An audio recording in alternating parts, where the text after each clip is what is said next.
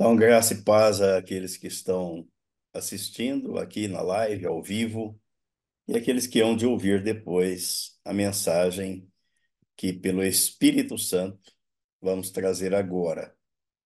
O texto base da nossa reflexão de hoje está no Evangelho escrito por Lucas, capítulo 6. Lucas, capítulo 6, versículos 12 ao 16. E está escrito assim: Naqueles dias, retirou-se para o monte a fim de orar, e passou a noite orando a Deus. E quando amanheceu, chamou a si os seus discípulos e escolheu doze dentre eles aos quais deu também o nome de apóstolos. Simão, a quem acrescentou o nome de Pedro, e André, seu irmão, Tiago e João, Filipe e Bartolomeu, Mateus e Tomé, Tiago, filho de Alfeu, e Simão, chamado Zelote, Judas, filho de Tiago, e Judas Iscariotes, que se tornou traidor. Todas as vezes que eu leio esse texto, o que me vem à mente é sempre isso. Jesus passou uma noite em oração para tomar uma decisão no dia seguinte. Ele, sendo o próprio Deus, sabia, conhecia, sabia o que ia acontecer, o que já estava realmente previsto, já que Deus é o Deus que sabe tudo, é onisciente. Mas ele passou uma noite em oração. Então, oração antecede decisão. Qualquer que seja a nossa decisão, aquilo que tivermos que decidir previamente, com antecedência, antes, nós devemos orar. Aqui é a simplicidade de Lucas ao informar que num daqueles dias Jesus retirou-se para o monte a fim de orar e passou a noite orando a Deus. Essa é a passagem bíblica mais explícita sobre o hábito de Jesus de passar uma noite em oração. Embora ele tenha orado no deserto, onde ele ficou por 40 dias sendo tentado pelo diabo, no início do seu ministério, o, a tentação, o deserto, antecedeu o ministério de Jesus. E ali ele passou 40 dias em oração, sustentado pelo Espírito no Getsemane, um lugar cheio de plantas, de oliveiras. E no último dia, no último dia, segundo os relatos bíblicos, nos últimos dias Jesus intensificou as suas orações nas montanhas, subia nos lugares mais altos para orar. É o que diz aí o versículo 12 do texto que nós estamos lendo, meditando. Retirou-se para o monte, subiu a um monte a fim de orar. E a pergunta é: por que Jesus, para escolher os doze apóstolos, passou uma noite orando e sozinho, sendo o próprio Deus? Ele não podia simplesmente escolher os doze? Qual a importância da oração? Em tamanha intensidade, em uma noite, sozinho, no monte. Como na manhã seguinte ele escolheria os doze apóstolos e pregaria o sermão da planície, uma provável repetição reduzida do sermão do monte. Tudo indica que o momento demorado de oração era o preparo necessário para as atividades que se iniciariam. assim como ele fez no início do seu ministério, 40 dias no deserto, jejuando, orando e sofrendo as investidas do inimigo. Aqui, quando Jesus passou uma noite orando para escolher os seus apóstolos, havia um projeto pela frente que seria executado a implantação do reino de Deus e a constituição e continuidade da igreja aqui na terra, que ele fundou sobre si, sua pessoa e sua obra. Então, por isso, o projeto era muito importante, e era muito importante que ele passasse uma noite em oração por aquele projeto, para que ele fosse viável, executável. Aqueles homens que ele escolheu, os doze, exceto Judas Iscariotes, seriam as colunas da igreja que se, espalharia por todo o mundo. Foi a partir dos doze ou dos onze, já que Judas Iscariotes se enforcou, que depois da ascensão de Jesus, o trabalho teve segmento e nasceu a igreja. E nós, diante de um projeto ou de algo que reputamos importante, quanto tempo passamos em oração? Sozinhos? na companhia do Pai, buscando a direção divina. Quanto tempo nós passamos? Outro fato relevante é que, além de auxiliares, Jesus precisava de testemunhas oculares de seu ensino, de seu ministério, de sua morte, de sua ressurreição e também de discípulos que dessem continuidade à obra, de pessoas que estivessem com ele desde o batismo de João, quando ele foi batizado por João, e ao sair da água foi levado pelo Espírito para o deserto para ser tentado pelo diabo. Lucas, ao escrever o livro de Atos, no capítulo 1, versículos 21 e 22, traz esta informação. Ele diz assim: É necessário, pois, que dos homens que nos acompanharam todo o tempo que o Senhor Jesus andou entre nós, começando no batismo de João, até o dia em que dentre nós foi levado às alturas, um destes se torne testemunha conosco da sua ressurreição. Então ele precisava de testemunhas e daqueles que dessem continuidade à sua obra.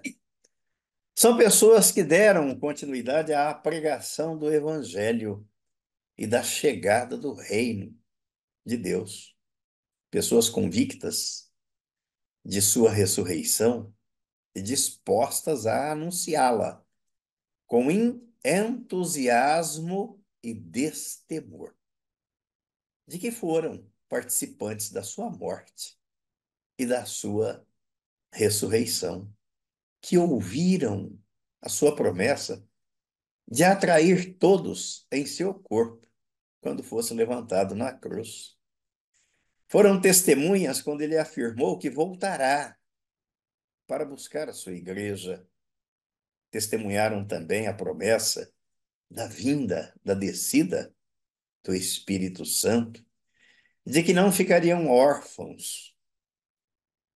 E testemunharam também a promessa de Jesus de estar conosco todos os dias até a consumação dos séculos. Por isso, ele orou, clamou, intercedeu junto ao Pai para a escolha daqueles que dariam sequência, segmento à sua obra. Aquela manhã, depois de descer do monte, teria uma importância histórica enorme.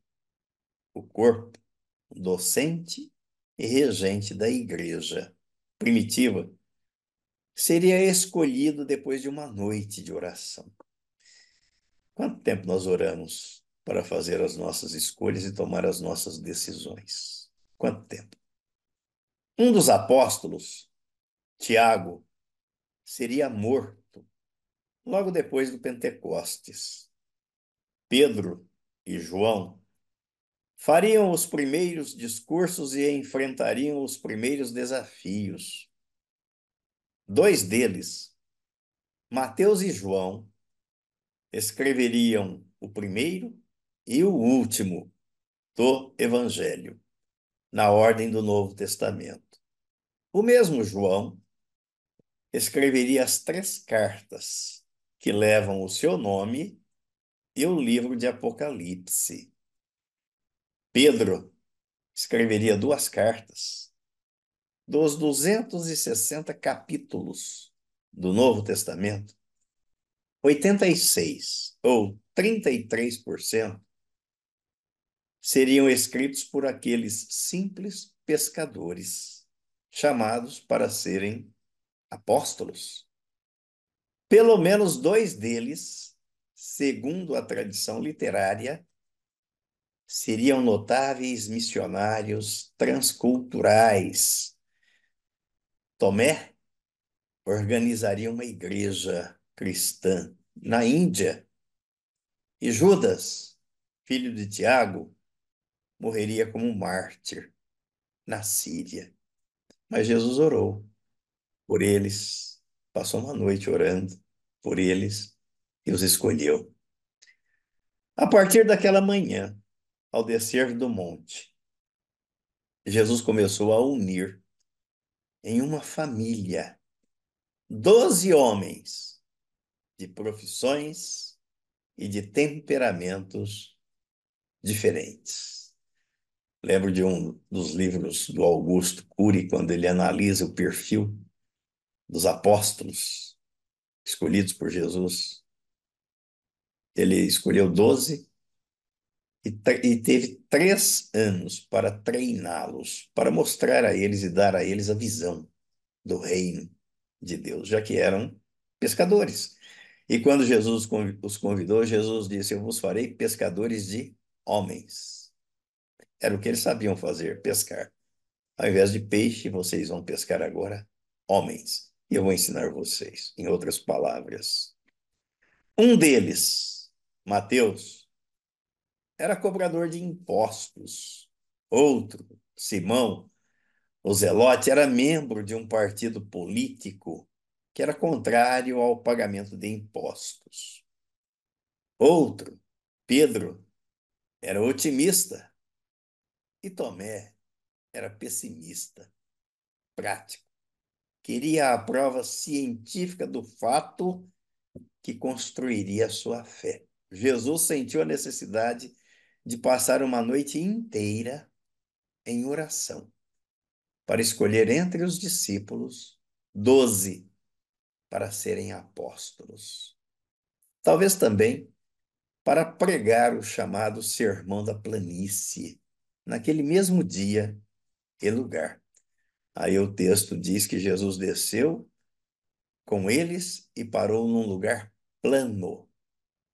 Versículo 19. Vamos ver aí o capítulo 6 de Lucas, versículo 17 ao 19.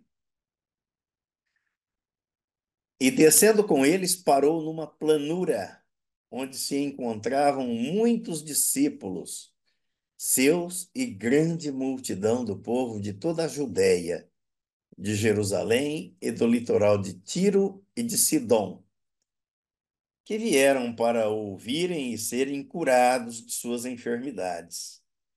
Também os atormentados por espíritos imundos eram curados, e todos da multidão procuravam tocá-lo, porque dele saía poder e curava a todos. Não dá para imaginar o quadro. Passou uma noite orando. Ao descer do monte, o dia amanheceu. Não dormiu. E ali se depara com aquela multidão ávida, sedenta por ver Jesus, por receber curas por obter milagres. Jesus deve sempre ser o nosso modelo e o paradigma a ser seguido. Sendo o Filho de Deus, o próprio Deus encarnado, para tomar uma decisão, mesmo conhecendo e sabendo o desfecho da história. Ele passou uma noite em oração. Que dirá a nós quanto tempo devemos passar em oração antes das decisões que precisamos tomar. Decisões que às vezes impactam a vida, que mudam o rumo da nossa história.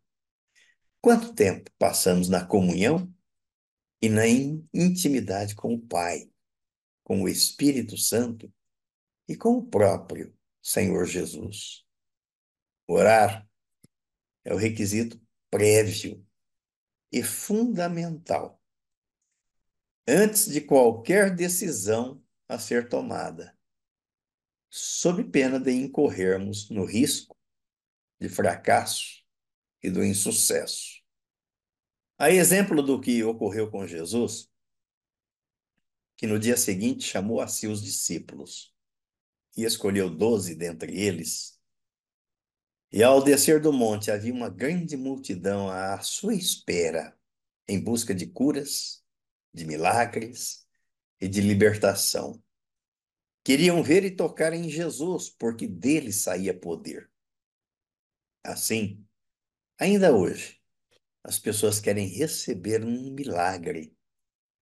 Estão em busca de um milagre. Querem solucionar os problemas dessa vida e não se importam com a vida da alma com o destino da sua alma, com a eternidade com Deus ou sem Deus. Jesus está oferecendo o maior dos milagres, o novo nascimento, a troca de coração, de natureza, da natureza adâmica pela natureza divina, a entrada no seu reino e uma vida abundante. Jesus passou uma noite orando em prol de um projeto, de uma missão, da implantação do reino de Deus, do futuro da igreja, que edificaria a partir de si mesmo e da sua pessoa e de sua obra. Subiu aos céus, o Espírito Santo desceu para dar continuidade a essa obra a igreja primitiva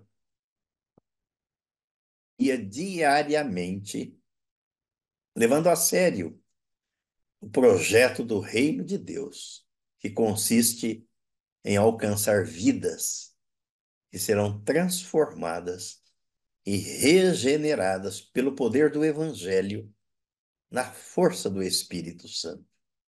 Assim vemos a igreja primitiva caminhar tal como está descrito no livro de Atos.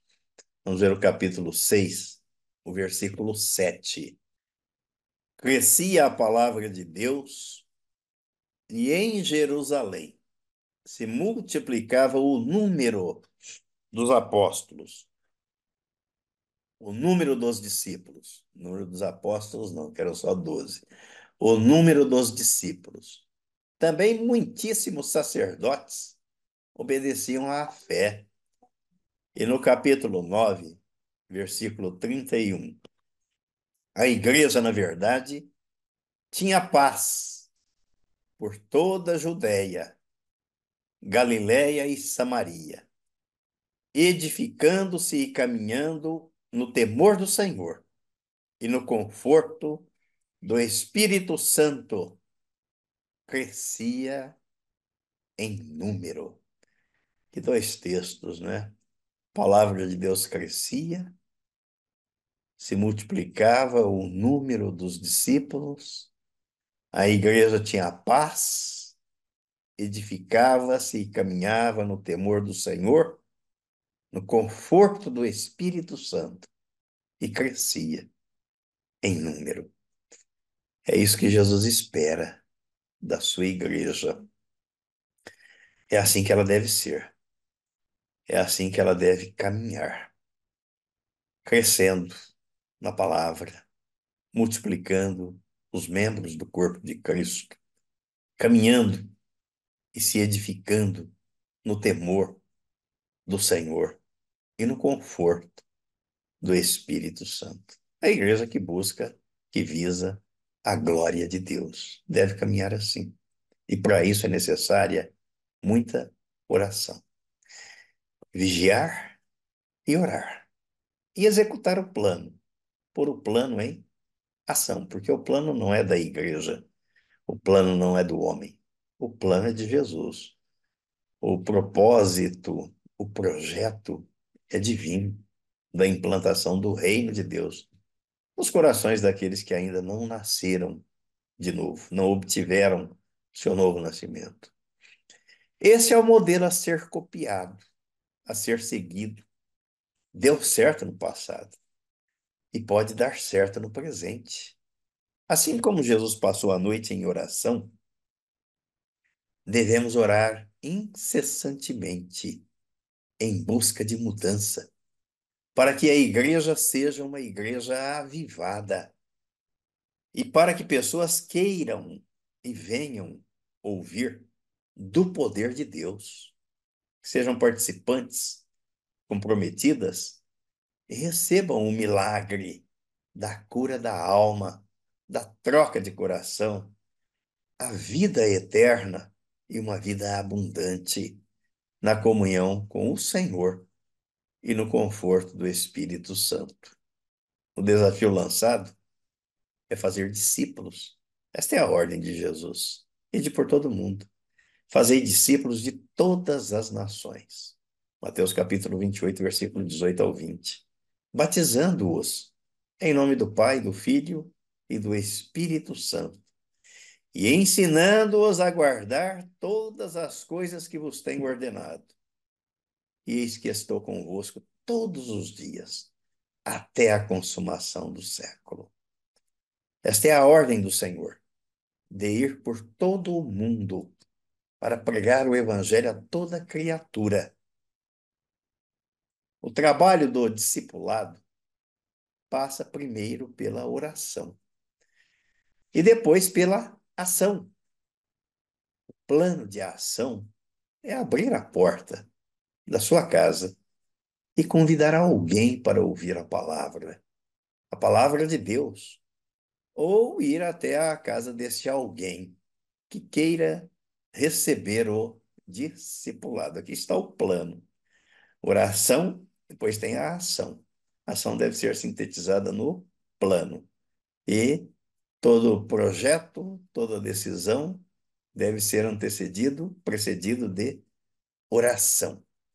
O plano é viável, pois se cada membro fizer um discípulo ao longo do ano, pensa bem, estamos no começo do ano, segundo mês.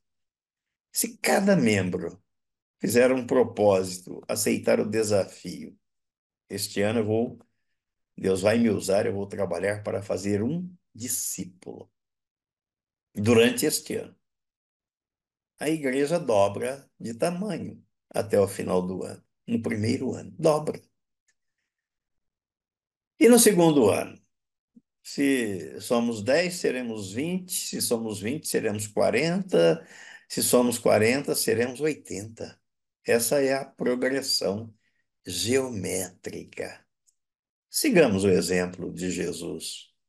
Oração e ação em prol do reino de Deus. Foi por isso que ele orou, passou uma noite orando, em prol do reino de Deus. Escolheu ali as colunas da igreja, os fundamentos da igreja nascente, daqueles que levariam avante a mensagem do Evangelho, a obra do Calvário, dariam ao mundo as boas novas de salvação. E nós, como discípulos, de Jesus, como cristãos da presente era, devemos ter a mesma visão, o mesmo sentimento, como diz o apóstolo Paulo na carta aos Filipenses, o mesmo sentimento que houve em Cristo Jesus. devemos tratar, devemos remodelar a nossa visão e ajustá-la aos termos, ao escrito, àquilo que está escrito na Bíblia Sagrada. Só assim o reino de Deus avançará. Que o Senhor nos dê a visão, disposição e que estejamos sempre entregues à direção dele para que ele execute os seus propósitos através de nós, por meio de nós e apesar de nós. Em nome de Jesus. Amém e amém.